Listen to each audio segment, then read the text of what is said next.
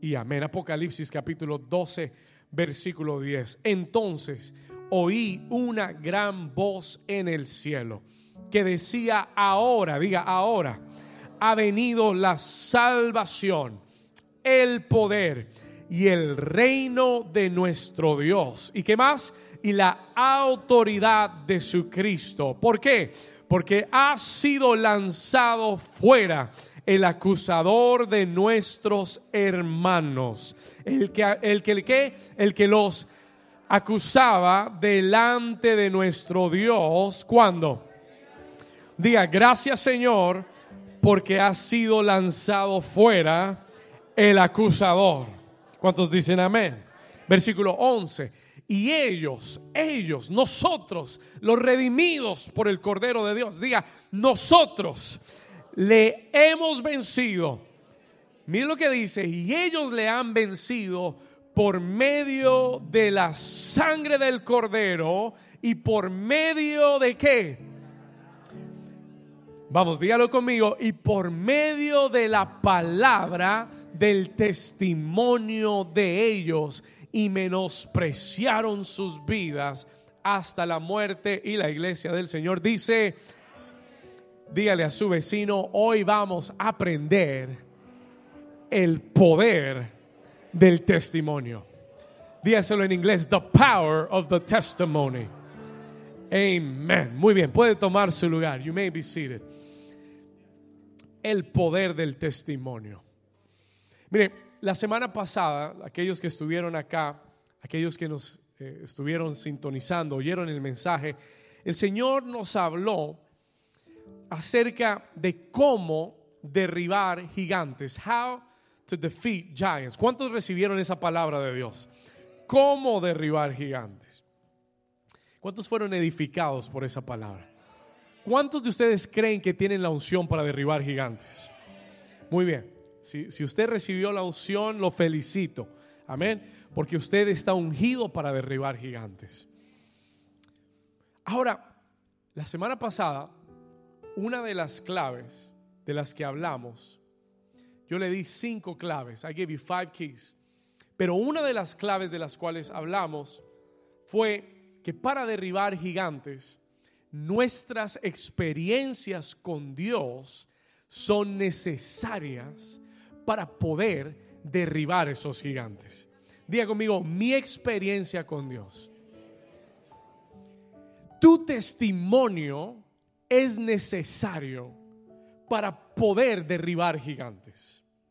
El tener un testimonio, el tener una experiencia con Dios es necesario. David si usted recuerda el mensaje de la semana pasada, David va a donde Saúl y Saúl no está seguro si él quiere poner el futuro de Israel en las manos de un jovencito de 17 años. Yo tampoco estaría tan seguro. Vamos a ser honestos. ¿Estamos acá? Porque el futuro de la nación estaba en las manos de David. Si él perdía esa batalla, todo Israel iba a servir a los filisteos. ¿Cuántos me están entendiendo? Y cuando Saúl está tratando de ver si va a mandar a este jovencito David o no, when he's trying to figure it out, le dice, tú no vas a poder ir. Y David le dice un momento, tú no me conoces, you don't me. Dígale al de al lado, dígale, tú no me conoces. Si es el esposo, la esposa, preocúpese. Aleluya. me vas a conocer. No, mentiras. No, no, no, reprendo al diablo. Ok, muy bien, sigamos. Escúcheme acá. David le dice a Saúl, no me conoces. Tú ves a este jovencito, pero este jovencito que está aquí parado era pastor de ovejas. Y cuando yo estaba cuidando mis ovejas, cuando yo estaba cuidando mis ovejas, entonces venía un oso, a bear would come y cuando agarraba una de mis ovejitas, yo lo perseguía, peleaba con el oso, le abría la quijada y le sacaba la oveja. Y si era un león, hacía lo mismo. Y le dice, Jehová que me libró del oso y del león, también me librará de las garras de este filisteo incircunciso, enemigo de Jehová. Vamos a alguien que le dé un aplauso al Señor. Diga conmigo, yo tengo un testimonio. Fue su testimonio lo que le dio confianza a Saúl de decir, Dios está contigo. Fue el testimonio de David que él contó lo que le abrió la puerta para ir contra el gigante y le dio la confianza también. And it gave him the confidence que si Dios lo había librado del oso y del león, también me va a librar de las manos de este filisteo. ¿Alguien lo sabe? ¿Alguien lo entiende? Diga conmigo el poder del testimonio.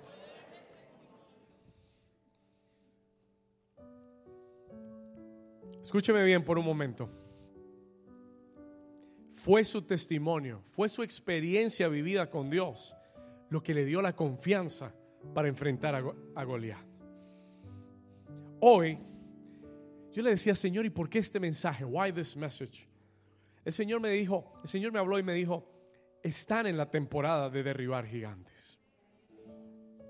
We are in that season of defeating giants. Y el 17 de abril vamos a derribar el gigante del Hollywood Arts Center. ¿Alguien dice amén? Ok. Y por eso viene este mensaje hoy. That's why this message comes in today. Porque Dios me dijo, David, es la temporada para derribar gigantes. Pero hoy Dios te va a dar un arma nueva para vencer a tu gigante. ¿Alguien está aquí conmigo? Escúchelo bien, escúchelo otra vez, tómelo en su espíritu. Hoy este mensaje es para poner un arma nueva en tu arsenal de guerra, para poder derribar los gigantes en tu vida. El Señor me dijo, les voy a dar a la iglesia, y le voy a ser muy sincero, yo nunca he predicado esto, I've never preached this, nunca he enseñado de esto. Y nunca lo había visto como lo vi ayer. Never seen it like I saw it yesterday. Y yo le estoy hablando de que yo llevo más de 20 años de servir al Señor. Y nunca lo había visto así. Never saw it like this. Pero ayer el Señor me dio esta revelación. Cuando entendemos este capítulo de Apocalipsis 12 que dice, ellos le han vencido por medio de la sangre del cordero. Yo siempre, he, yo he mencionado este versículo muchas veces y he hablado de este versículo muchas veces y siempre hablamos del poder de la sangre del cordero. Amén. ¿Cuántos creen que hay poder en la sangre de Jesús? Y siempre hablamos del poder de la sangre, pero nunca me había detenido para pensar que el enemigo también, dice la escritura, ha sido vencido por la sangre y por el testimonio, la palabra del testimonio de ellos. Hoy se lo voy a explicar. I'm going to explain it to you today. Diga conmigo, mi testimonio, vamos, dígalo con confianza, diga, mi testimonio es un arma de guerra para derribar al enemigo. Dígalo otra vez, mi testimonio es un arma de guerra para derribar al enemigo. ¿Cuántos lo creen? Pastor, ¿qué es un testimonio? What is a testimony? Vamos a comenzar acá. Escriba esto, por favor. ¿Qué es un testimonio? ¿De qué estamos hablando cuando hablamos de un testimonio? What are we talking about when we mention when we say testimony? Escriba esto. Un testimonio, un testimonio es una declaración pública. It is a public declaration de lo que Dios ha hecho en nuestra vida. Escríbalo, escríbalo. Un testimonio es una declaración pública de lo que Dios ha hecho en nuestra vida. A la misma vez, at the same time, un testimonio es una forma, escriba esto, it is a form, es una forma de alabanza. It is a form of praise. ¿Cuántos saben que la alabanza es un arma de guerra? Sí, the testimony is also a form of praise. Es una forma de alabanza que cuenta las poderosas obras de Dios. Sí, la adoración está basada en quién Dios es, pero la alabanza está basada en lo que Dios ha hecho. ¿Estamos acá? Y un testimonio es una forma de alabanza. ¿Por qué? Porque estás contando las obras de Dios en tu vida. ¿Alguien está aquí todavía? Alguien que tenga un testimonio, que le dé un aplauso al Señor. Pregunta sincera. ¿Cuántos aquí Dios ha hecho algo en su vida? Levante su mano. God has done something in your life. ¿Cuántos aquí tienen un testimonio. You have a testimony. Escúcheme bien lo que le voy a decir. Tú tienes que tener muy claro cuál es tu testimonio. ¿Por qué, pastor? Si yo te llamo y te pregunto, ¿cuál es tu testimonio? Tú tienes que tenerlo claro. Porque si no lo tienes claro, estás desperdiciando un arma muy poderosa que Dios ha puesto en tu arsenal. ¿Alguien está aquí conmigo? ¿Cuántos aquí tienen un testimonio? ¿Quién aquí tiene un testimonio? ¿Quién aquí no nació conociendo al Señor? ¿Quién aquí conoció al Señor a través de alguna dificultad en su vida? De algún momento difícil. ¿Cuántos aquí han visto la mano redentora del Señor que te libró de donde estabas y te sacó de las tinieblas y te trajo a la luz admirable? Edwin, come here quickly. por eso necesito la gente, yo, yo me rodeo de gente con testimonio. ¿Alguien dice amén? Le, le doy un consejo, rodéese de gente que tienen testimonios. David era un guerrero poderoso. ¿Y sabe quién eran sus valientes? Hombres que tenían. Todos habían matado gigantes. ¿Alguien está aquí conmigo? Erwin, ¿cuál es tu testimonio? What is your testimony? ¿Qué ha hecho Dios en tu vida? ¿Qué hizo Dios en tu vida cuando llegaste a este ministerio? Gio, come here quickly. Cuéntales. Bueno, voy a tratar de ser breve. Em, cuando llegué a este ministerio, eh, está, ¿Llegaste diácono acá? ¿Elder? ¿Ungido? ¿Pastor?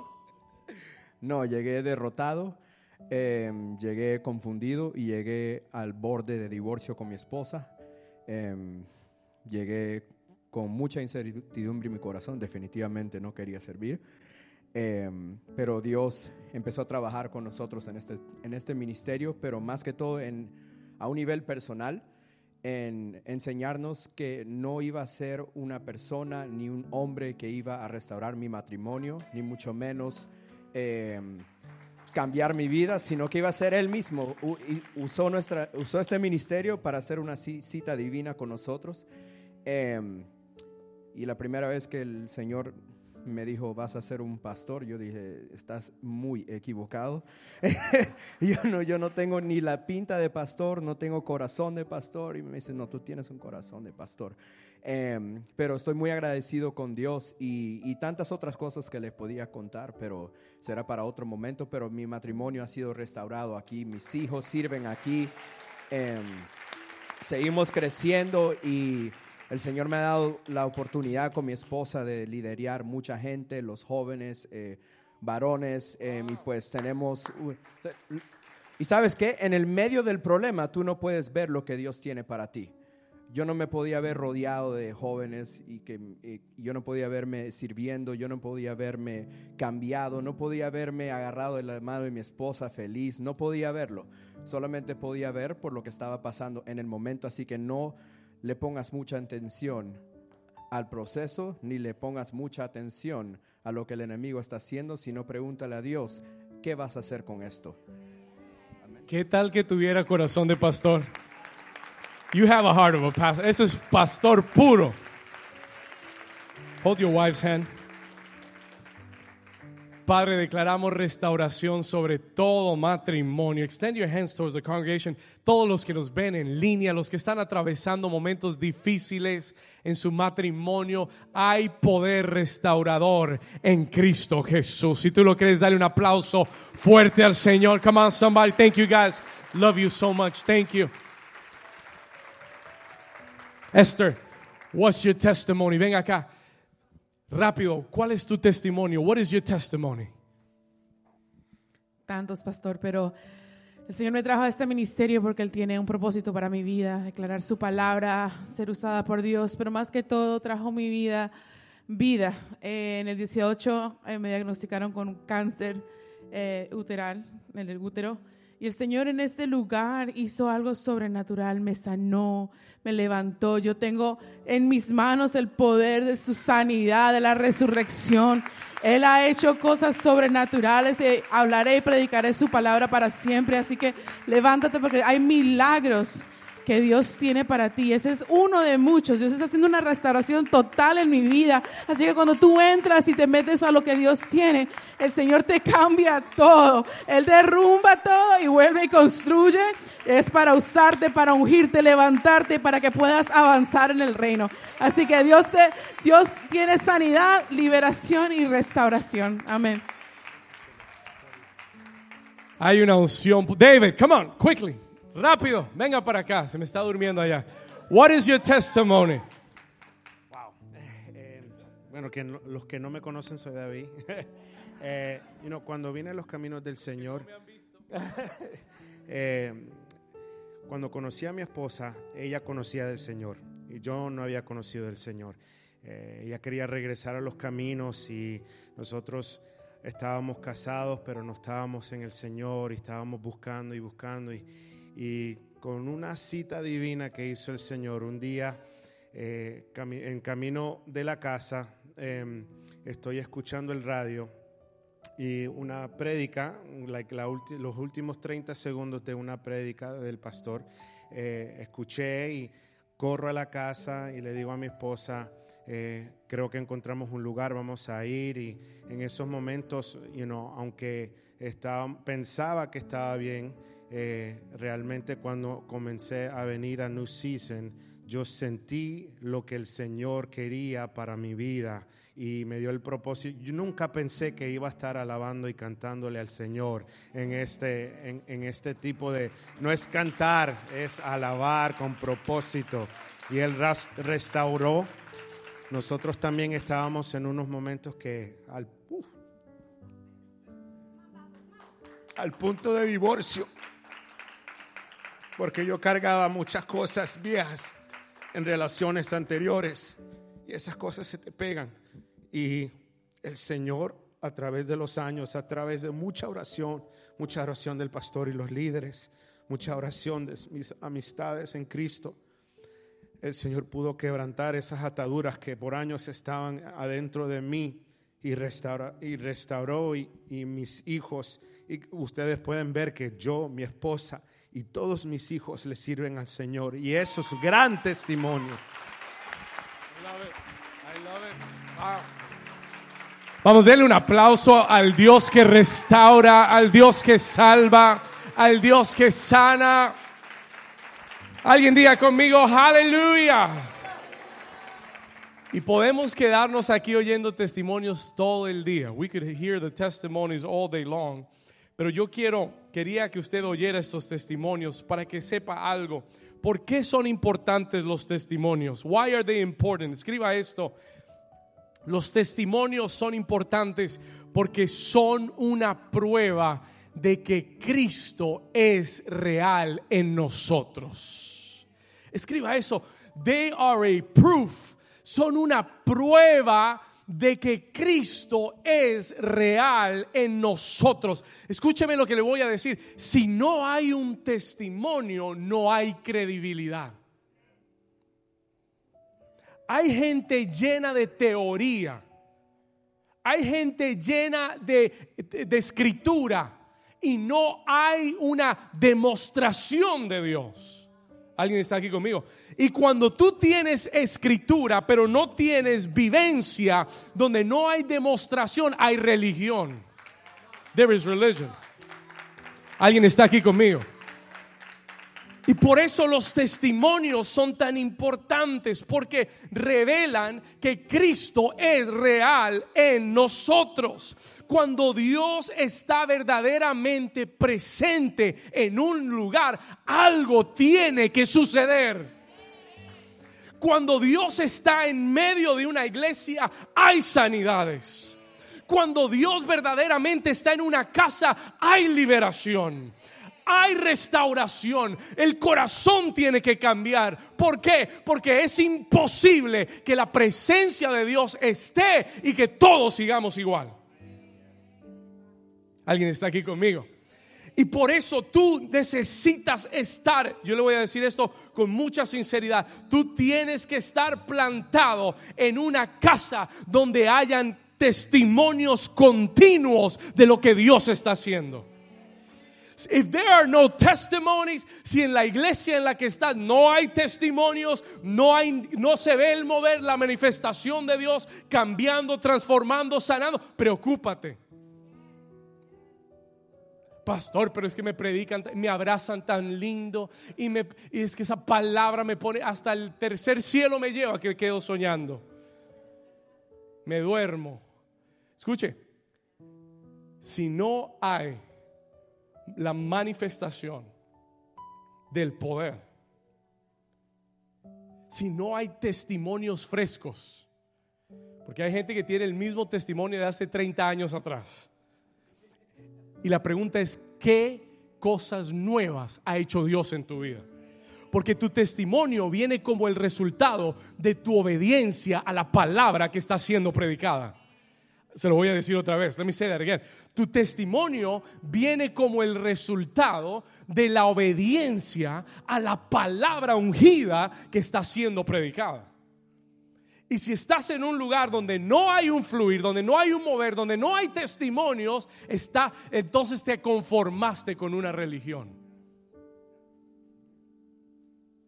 Miren lo que el apóstol Pablo dijo en Primera de Corintios capítulo 2, versículo 4. Esto no, lo, esto no lo estoy inventando yo, esto lo dijo el apóstol Pablo. Miren lo que dice Primera de Corintios 2, 4. Y ni mi palabra, ni mi predicación fue en qué? Vamos, ayúdeme, dígalo fuerte.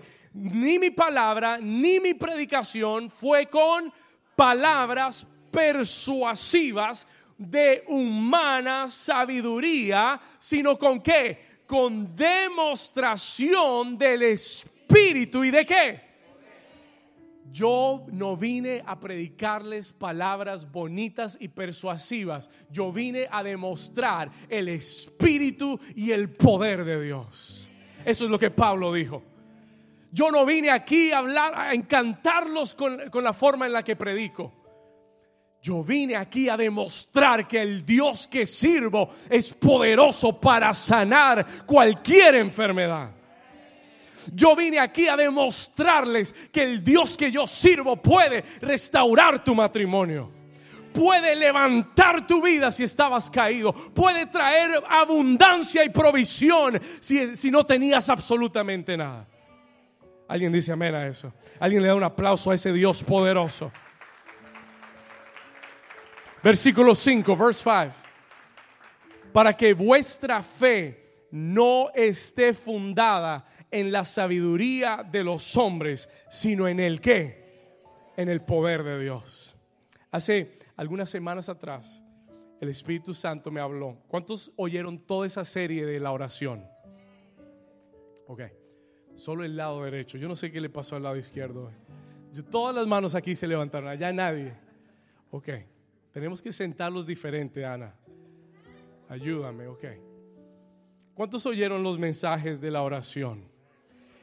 ¿Cuántos saben que comenzamos desde hace unas, un mes por ahí? todos los, todas las reuniones, al final de la reunión, tomamos peticiones de oración.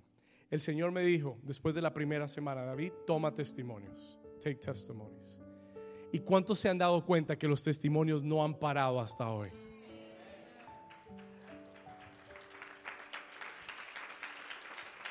Tuvimos un retiro de mujeres. We had a women's retreat hace unas semanas atrás.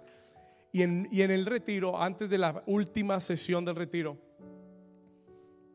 el Señor puso en mi corazón, toma testimonios, take testimonies.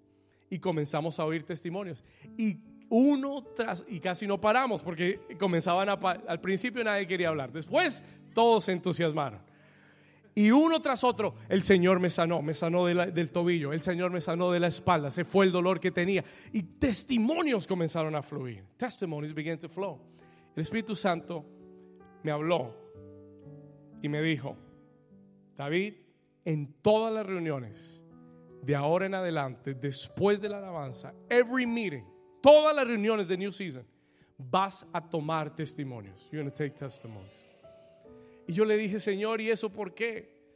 El Señor me dio dos razones por qué. He told me two reasons. Number one, lo primero, porque es una evidencia de que yo estoy obrando en esta iglesia. Alguien dice amén. ¿Cuántos saben que Dios está aquí?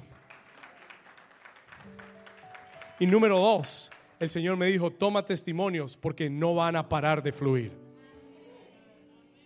Eso es buena noticia para usted. El Señor me dijo, toma testimonios porque mientras que los sigas tomando, no van a parar de fluir los testimonios de lo que yo estoy haciendo en este lugar. Vamos a darle un aplauso fuerte al Señor si usted lo cree. Diga conmigo, estamos en avivamiento. Vamos, dígale al vecino, vecino, estamos en avivamiento. Alguien me dijo en, estas, en, estas, en estos días, me dijo, pastor, hay que aprovechar porque Dios está respondiendo todo. ¿Cuántos dicen amén? Eso se llama avivamiento. Aproveche el momento. You got to take advantage of the moment. Ahora escúcheme bien por un momento. En este texto de Apocalipsis, y lo que le voy a compartir ahora es muy poderoso. What I'm about to share is so powerful. En el texto de Apocalipsis que leímos, como yo le decía hace un momento, yo sé que lo hemos oído muchas veces y yo lo he compartido muchas veces, pero siempre me detengo para declarar que hay poder en la sangre del cordero. Vamos a ir ahí, Apocalipsis 12, versículo 11, rápidamente. Let's go there quickly. Ellos le han vencido. Léalo conmigo, dice, y ellos le han vencido por medio de qué? De la sangre del cordero. Y yo me detenía ahí, and I always stop there. Porque yo decía, Señor, ¿y qué es más poderoso que la sangre del cordero? Ya eso es suficiente. Amén. Hay poder en la sangre de Jesús. Pero el Señor me dijo, David, hay algo más. There's something else. Hay un complemento a la sangre del cordero. Hay un complemento, hay un suplemento que tú puedes tomar. ¿Cuántos toman aquí suplementos? Ok. Hay un suplemento, gracias a los honestos. Hay un suplemento que tú puedes tomar. Hay un complemento a lo que tú tomas todos los días que tú puedes añadir, que te va a ayudar, that is going to help you, para vencer al enemigo. Y yo le dije, Señor, ¿qué es? Y dice la escritura, no solamente lo han vencido por la sangre del cordero, sino por la palabra del testimonio de, dígalo conmigo, por la palabra. Mire que no dice por la palabra de Dios en sus bocas. Dice por la palabra del testimonio de ellos. By the word of their testimony. Alguien dígame amén. Y yo entendí, and I understood, que este es un arma que muy pocos cristianos usan y que muchos desconocen, que es un arma. Muchas veces Dios ha hecho algo en nuestras vidas y lo contamos una vez y nos hemos callado. Muchas veces ni siquiera lo hemos contado. Many times we haven't even ta- talked to people about it. Pero mi testimonio es un arma de guerra contra el enemigo, porque hay algo poderoso que sucede cuando tú publicas lo que Dios ha hecho en tu vida. Hay algo más allá de tu milagro que sucede cuando tú publicas lo que Dios ha hecho en tu vida. ¿Cuántos recuerdan el endemoniado de Gadara? Dice la Biblia, vamos y, y no estaba en mis notas, pero se lo voy a mencionar rápidamente. El endemoniado de Gadara era un hombre que tenía una legión de demonios, cinco mil demonios, 5000 demons. Y había estado atado por mucho tiempo. Nadie se le acercaba por el miedo que le tenían. Cuando Jesús llega y lo ve, aquel hombre va y se postra ante Jesús. Y los demonios, la legión, los cinco mil demonios le dicen, Señor, por favor, ten, ten misericordia, no nos botes al, al mar. Échanos sobre aquella manada de cerdos. Y el Señor les da permiso. El hombre es liberado. Ahora, todo eso está bien. Diga conmigo, liberación. El hombre es liberado. Y el hombre, cuando está liberado, cuando esa legión de demonios lo suelta, le dice al Señor Jesús, Señor, yo quiero seguirte. Y el Señor le dice, no, no me vas a seguir. Yo quiero que regreses a los tuyos y les cuentes lo que Dios ha hecho en tu vida. Y así me vas a preparar camino porque yo voy a regresar a esta región. ¿Sabe lo que Jesús le dijo? You know what Jesus told him? Ve y cuéntales tu testimonio. Porque tu testimonio me va a abrir camino para que yo venga y yo haga milagros en esta región. Y la Biblia dice que él evangelizó una, una región llamada Decápolis, que quiere decir 10 ciudades. Él fue a 10 ciudades a contar su testimonio. ¿Cuántos dicen amén? Toca al vecino y dile, es hora de contar tu testimonio. Aleluya. Hay algo poderoso que sucede cuando tú publicas lo que Dios ha hecho en tu vida.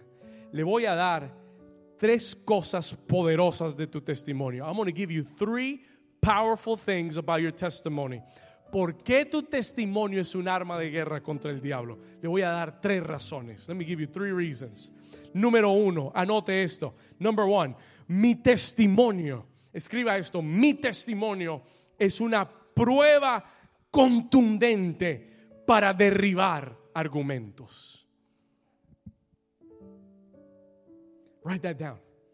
Mi testimonio es una prueba contundente para derribar argumentos.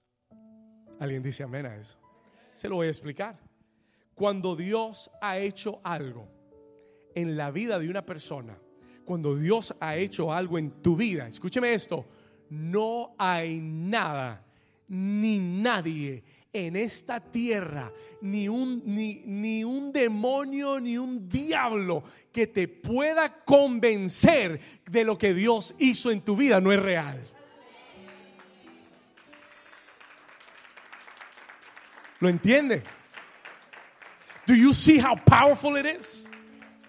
Cuando tú sabes que Dios fue el que te sanó de cáncer, ¿verdad, Elizabeth? Cuando tú, y tengo a Héctor por ahí también, Dios lo sanó de cáncer en esta iglesia, Héctor. Escúchame, cuando tú sabes que fue Dios y no los médicos. Cuando los médicos se quedan asombrados porque el cáncer tenía que esparcir, esparcirse en tu cuerpo y eh, desaparece milagrosamente, entonces no hay quien pueda contender que fue Dios que te salvó.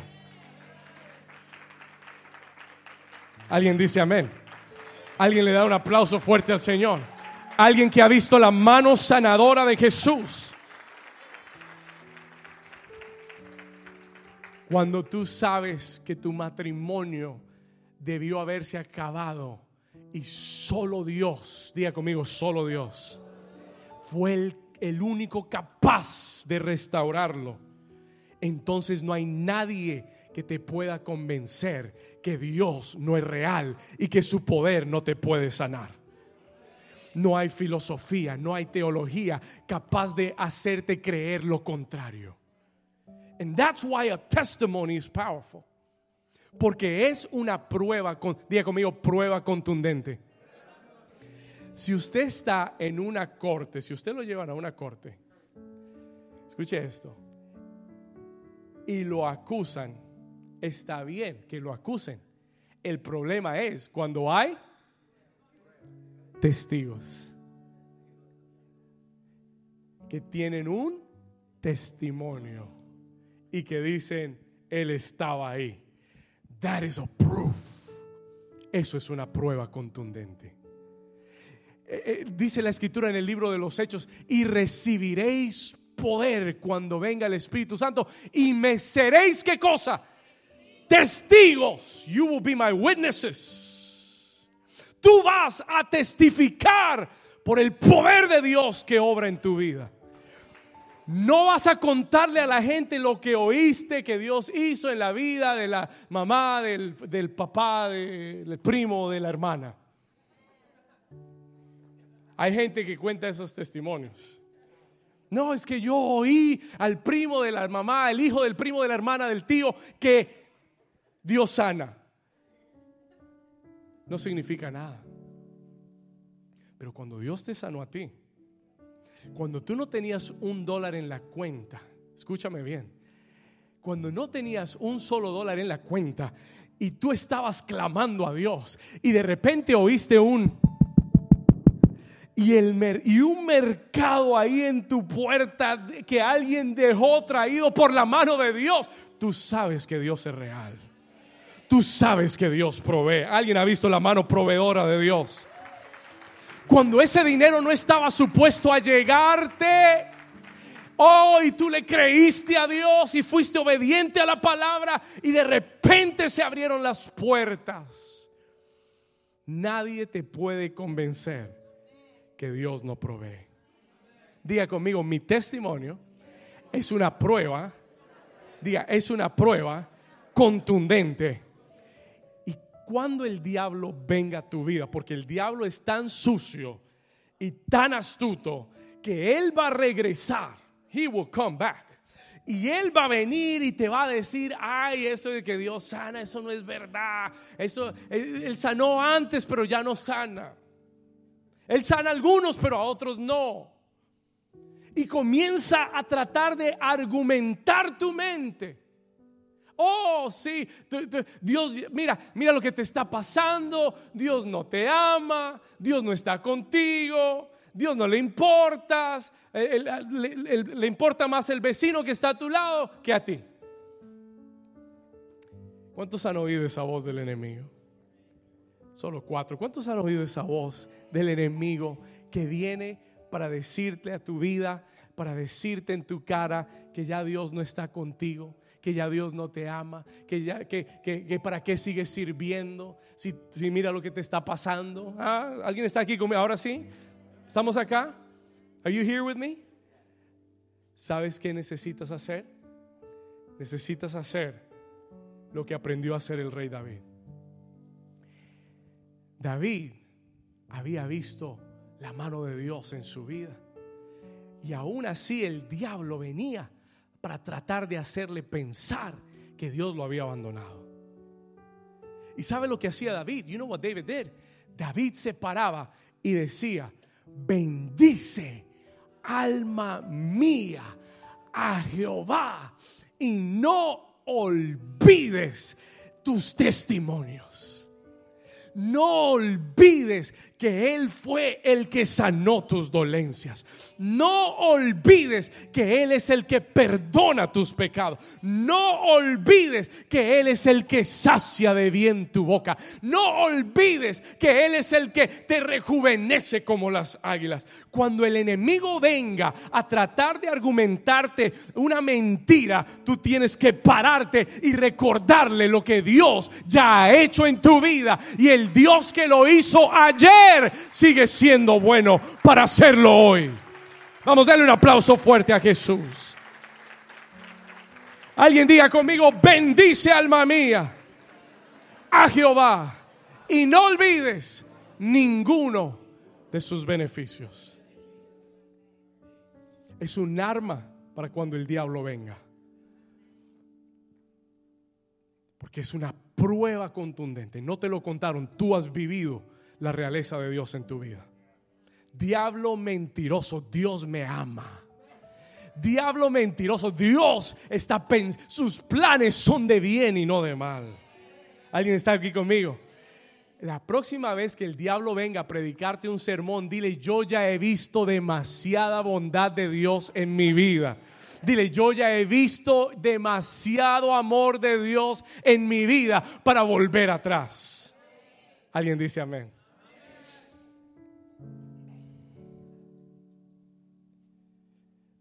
testimonio es una prueba contundente para derribar los argumentos del diablo. Número dos, number two. Esta me gusta mucho. I love this one. Escuche esto. Escríbalo, por favor. Tu testimonio. If somebody can help me with the AC here, it's a little warm. Número dos, tu testimonio. Escriba esto. Es una declaración de que Dios lo hará otra vez. Write that down. Your testimony is a declaration that God will do it again. Por esta razón, tu testimonio es tan poderoso. Busqué la palabra testimonio en el original hebreo y encontré, listen to this, que la raíz de la palabra testimonio en hebreo es la palabra edut. Diga conmigo, edut. Ya aprendió algo de hebreo. Amén. Escuche esto. La palabra testimonio en hebreo, la raíz es la palabra edut, que quiere decir repetir. Esa palabra edut quiere decir repetir, regresar, hacerlo otra vez. La palabra testimonio en hebreo quiere decir hacerlo otra vez.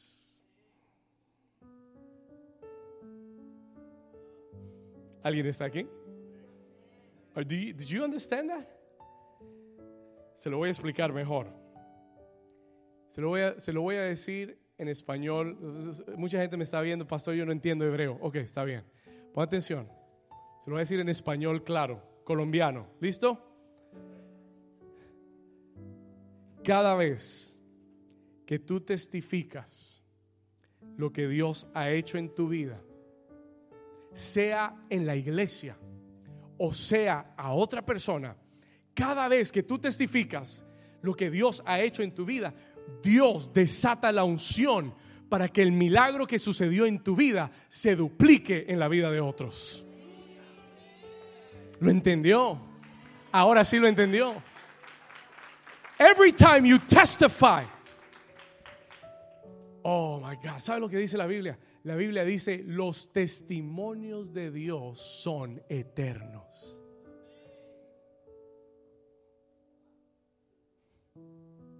Escuche, se lo voy a repetir en un momento. Escúcheme acá. Los diga conmigo, los testimonios de Dios son eternos. Porque cada vez que tú los cuentas, la unción que había en ellos se duplica para, hacer el, para que el milagro sea duplicado en otros. Si Dios te sanó de cáncer, la unción está en ti para que el cáncer sea sanado en la vida de otros. Alguien dice amén. Escúcheme acá, si Dios te proveyó a ti, la unción está en ti para traer provisión a otros. Porque tu testimonio, cuando tú lo publicas, cuando tú lo declaras, Dios lo unge para duplicarlo, para cambiar. Escúcheme, ¿saben lo que hacen los testimonios? Crean atmósferas de fe. Y cuando la atmósfera de fe se crea, el, el milagro se duplica. Write that down. Los testimonios crean atmósferas de fe. Y cuando hay fe, la unción se duplica para hacer que ese milagro se repita otra vez.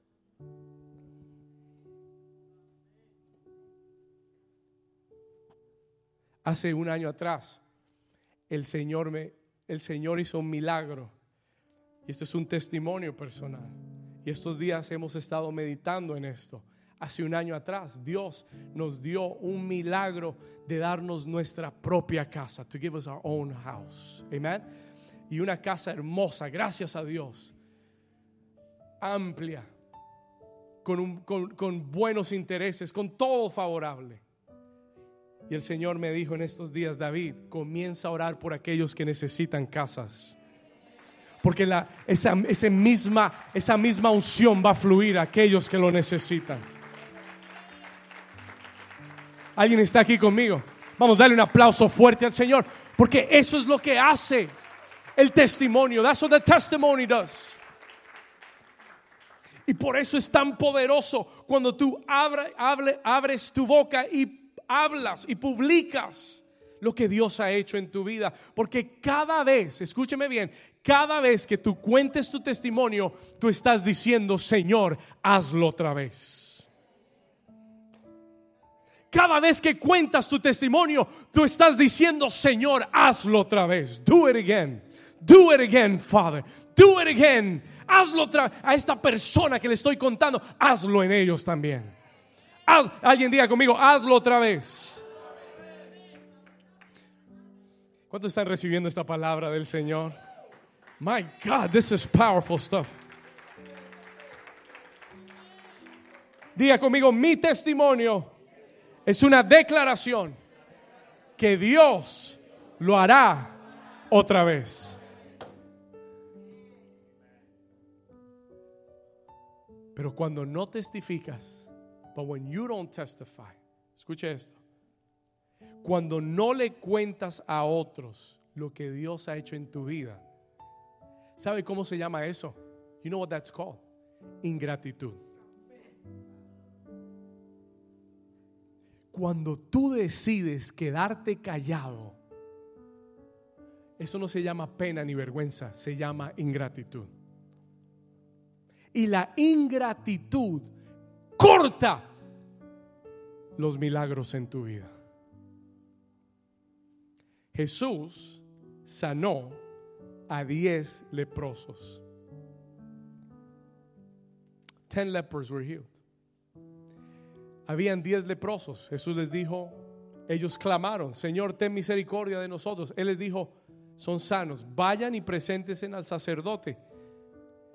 Sus cuerpos aún tenían lepra, pero ellos en obediencia comenzaron a regresar, comenzaron a ir al sacerdote. La Biblia dice que mientras iban de camino, comenzaron a ser sanados. They began to be healed. Antes de llegar al sacerdote comenzaron a ser sanados. Y de los diez que fueron sanados, uno solo dijo, wait a minute, el sacerdote siempre va a estar ahí, pero yo necesito, yo necesito regresar donde Jesús y darle las gracias por el milagro en mi vida. Yo necesito regresar y testificar que fui sano. Y regresó. Y Jesús le preguntó y le dijo, ¿no fueron diez? ¿No eran diez que, que yo oré y, y les di la palabra? Y le preguntó, ¿dónde están los otros nueve? Where are the other nine? Señor, no sé, todos se fueron. Y Jesús dijo, solo uno regresó a dar las gracias. Y le dijo, hijo, levántate, porque tu fe te ha salvado. ¿Sabes lo que eso me dice? Que los otros nueve recibieron una sanidad parcial. Alguien está aquí conmigo. Por eso tu testimonio es un arma poderosa, porque duplica, escucha, lo que Dios hizo en tu vida y no solamente eso, lo prolonga.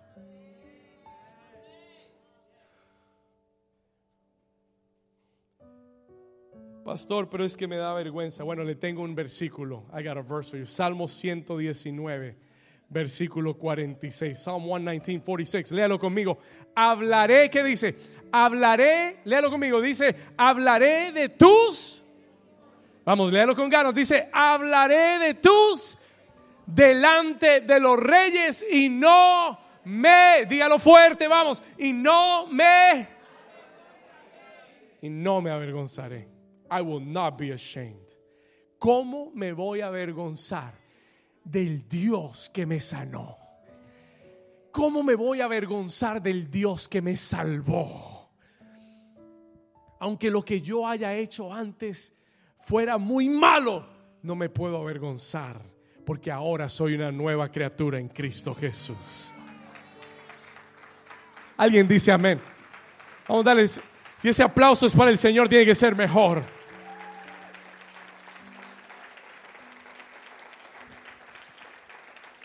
Número tres, and we're going to finish. Take these notes, Edwin. Número tres, tu testimonio, escriba esto. Tu testimonio, y este es, this is my favorite one. Este es mi favorito. Y aquí lo vamos a enlazar con la historia de David. Alguien me preguntó esta semana. Alguien me di- a mí- a mí me gusta cuando la gente me pregunta cosas porque me hacen ver que están pensando en la palabra. Alguien esta semana me preguntó, me dijo, pastor, yo escuché el mensaje del domingo, me bendijo grandemente, bless me so much. Pero usted dijo algo en el mensaje, usted dijo que hay que cortarle la cabeza a Goliat para que no se vuelva a levantar. Y esta persona me dijo, pastor, yo estoy tratando de entender cómo le corto la cabeza a Goliat. Y yo le dije, amén. Qué bueno. Y ayer cuando estaba estudiando el mensaje, cuando estaba escuchando al Señor para esta palabra, el Señor me dijo, David, escribe esto. Write this down. Número tres. Escríbalo. Tu testimonio es la espada que le cortará la cabeza a tu gigante.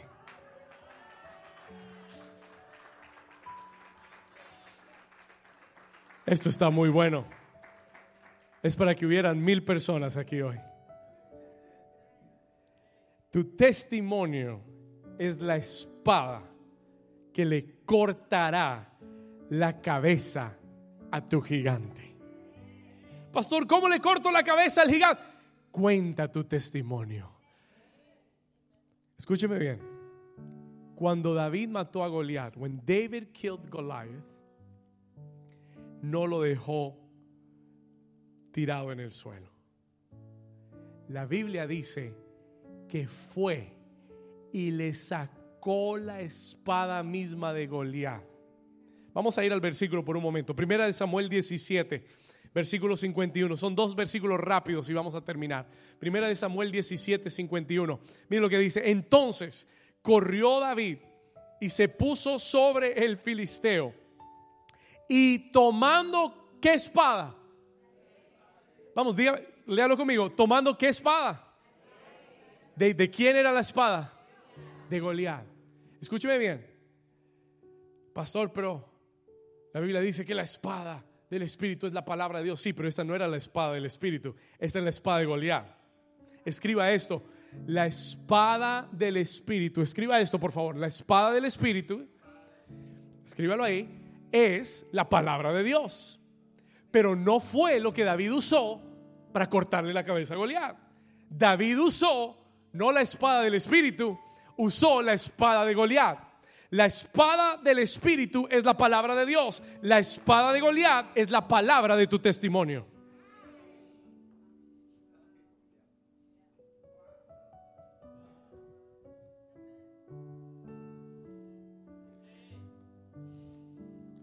Digiéralo. Que se pone mejor. La espada del Espíritu es la palabra de Dios. Pero la espada de tu gigante es la palabra de tu testimonio. Cuando tú tomas la espada que estaba supuesta a matarte a ti y ves cómo Dios la revierte para matar al enemigo, eso se llama testimonio. Eso es lo que Dios hace con tu vida, con tu testimonio. Él toma la misma espada que el enemigo quería cruzar en tu corazón y la usa en tus manos para cortarle la cabeza al diablo.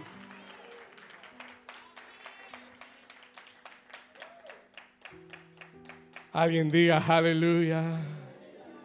Cuando Dios haga algo en tu vida, si tú quieres cortarle la cabeza al diablo, tú tienes que tomar eso que Dios ha hecho y tienes que testificarlo, tienes que publicarlo, tienes que contárselo a todo el mundo que te cruce por enfrente, tienes que decírselo a toda persona a la que tengas una oportunidad de hablarle, tienes que contarle cómo Dios te sacó de las tinieblas y te trajo a su luz admirable, tienes que contarle cómo Dios te sacó de ser un- una persona iracunda y cómo ahora estás lleno del amor de Dios, cómo Dios restauró tu casa, tus hijos. Alguien está aquí conmigo. Cómo Dios sanó tu cuerpo, tu corazón.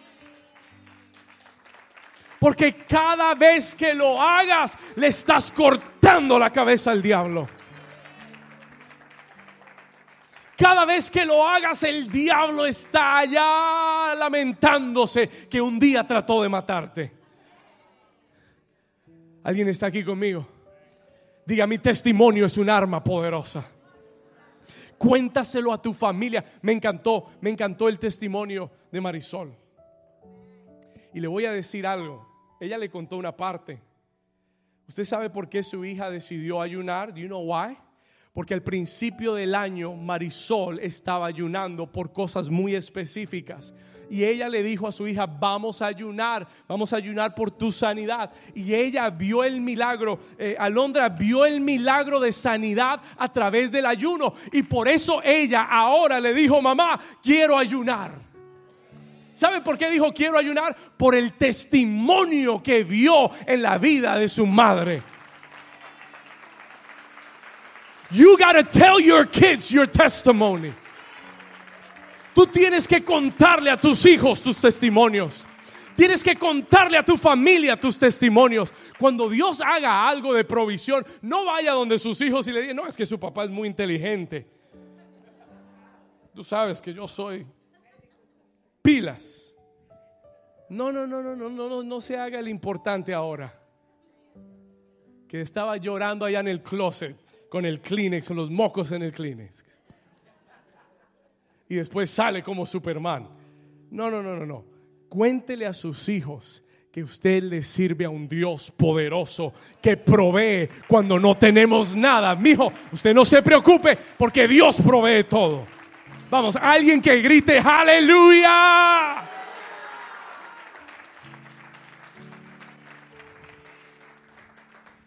Uno de los errores más grandes es no contar lo que Dios ha hecho en nuestras vidas. El diablo se vuelve a levantar. El diablo vuelve a venir y te vuelve a atacar y te, y te agarra mal para... Tú tienes que contarle a todo el mundo. Me gusta, me encanta. Yo estaba hablando con Ali el otro día, le dije, escucha el mensaje. Anoche le dije, escucha el mensaje. Y, y sabe que me encanta lo que ellos han hecho. I love what they've done. Dios levantó a David después de eh, más de 20 días entubado por el COVID. En coma. Al borde de la muerte. Y sabe que yo le dije, Ali, todas las veces que abría mis redes sociales, veía a Ali poniendo las fotos de David, el testimonio de David. Dios es grande, Dios es poderoso, Dios lo hizo. Si Dios lo hizo con él, lo hará contigo. Y ella pone la, y, y el otro día, otra vez las fotos, otra vez la palabra, otra y el otro día, otra vez las fotos, otra vez la palabra, otra vez el testimonio. Y yo le dije, no te canses de contar lo que Dios hizo en tu vida, porque así se le corta la cabeza al diablo.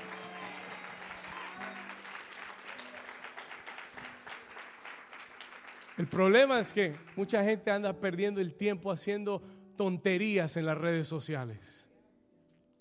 Perdiendo el tiempo. You're, you're doing nothing. Nadie quiere verte en las redes sociales. Si le importas a la gente, te van a llamar. ¿Cuántos dicen ay, ay, ay? Úselo para contarle a alguien lo que Dios ha hecho en tu vida úselo para que el que se cruce por ahí sepa que Dios es bueno. Que tal vez sea la única vez que lo oigan, pero que lo oigan de tus labios. Voy terminando, esto está muy bueno para acabar. El Señor me dijo, para los que van a salir a evangelizar, ¿sabe por qué Dios nos da este mensaje ahora? Porque vamos a derribar ese gigante. ¿Y sabe cómo lo vamos a hacer? Porque usted va a contarle a todo el mundo lo que Dios ha hecho en su vida. Esta semana usted va a buscar al menos cinco personas. Find five people. El Señor me dijo, ¿quieres, ¿quieren evangelizar efectivamente? Usted no tiene que memorizarse versículos y, y saber Biblia y teología. Olvídese de eso. Lo único que necesitas es tu testimonio. You want to evangelize. ¿Quién te va a poder decir, no, eso no es así? El problema de la gente va a evangelizar y se ponen a discutir versículos. No, que si hay Trinidad, que no hay Trinidad, que si es esto, que Cristo viene mañana. No, que vienen 10 años. No, yo no creo en Olvídese de eso. Solamente dígale lo que Dios ha hecho en tu vida. Nadie te puede refutar lo que Dios ha hecho en tu vida. Usted dígale, mire, yo no. ¿Cuántos recuerdan que, que Dios, eh, que Jesús un día sanó a un hombre que estaba ciego de nacimiento? Todo el mundo lo conocía, era ciego de nacimiento. Y Jesús lo sana. Y llegan los fariseos a refutar el milagro. ¿Cómo es posible que ahora ves? Y, cuéntanos cómo lo estaban acosando para convencerlo de que no había sido sanado. Querían que regresara a ser un ciego. ¿Y sabe lo que el hombre les dijo? Mire, le preguntaban, ¿quién te sanó? ¿Y cómo lo hizo? Y cuéntanos, ¿y por qué el sábado? ¿Por qué no el domingo? Él le dije, él les dice, yo no sé si fue así o asado, yo no, yo lo único que sé es que yo era ciego y ahora veo. Y que Jesús lo hizo. ¿Alguien está aquí conmigo? Si ustedes quieren debatirlo, hacer una teología, pelear, yo peleen solos. Yo solo sé que era ciego y ahora veo. Y que Jesús lo hizo. Así tienes que testificar. That's how you need to witness. That's how you need to witness. Siento la unción del Espíritu Santo. Señor, perdónanos por tantas veces que nos hemos callado, que no hemos compartido las buenas nuevas de lo que tú has hecho en nuestra vida. Tengo que terminar. Le voy a contar esto rápido en we'll Años después de que David mató a Goliat, enfrentó otro gigante. He faced another giant mató a Goliat, pero unos años después, el mismo rey Saúl,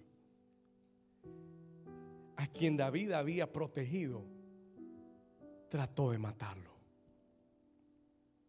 Y comenzó a perseguirlo con todo el ejército de Israel para matar a David. David tuvo que salir corriendo y no tuvo tiempo para tomar sus armas ni para tomar pan ni provisión. Y la Biblia dice que él llegó al primer lugar donde fue. Fue a la casa de Dios. Ese es un hombre que ama a Dios. Fue y corrió a la casa de Dios. Y la Biblia dice que ahí estaba el sacerdote Ahimelech. Y David va donde el sacerdote Ahimelech y le dice, sacerdote de Dios, ¿habrá algo de pan en esta casa? Y el sacerdote le dice, sí, hay cinco panes, pero son panes sagrados. Pero yo te los doy. Y David comió. Sació su hambre. ¿Cuántos saben que nuestra hambre se sacia en Dios? En la casa de Dios hay pan para tu vida. Ahora escuche esto. David no tenía armas Vamos al versículo y aquí terminamos. Póngase de pie conmigo. Stand to your feet. Primera de Samuel 21, 8. Y David le dijo a Imelec, ¿no tienes aquí a mano lanza o espada? Porque no tomé en mi mano espada ni armas, por cuanto la orden del rey era premiante. Y el sacerdote le respondió, la única espada que tengo acá es la espada de Goliat, el filisteo. mire a su vecino y dile, la espada de Goliat, el filisteo. La única espada que tengo es la espada de Goliat del filisteo, al que tú venciste en el valle de Elá, está aquí envuelta en un velo detrás del efod. Si quieres tomarla, tómala, porque aquí no hay otra sino esa. ¿Y qué dijo David? David dijo, ninguna como ella. Aleluya, dale un aplauso fuerte al Señor, grita, aleluya. Come on, New Season, dar ese aplauso fuerte. Que se oiga todo el que Dios ha redimido con su poder. Vamos, levante ese aplauso. Dile gracias, Señor. No hay una espada como mi testimonio.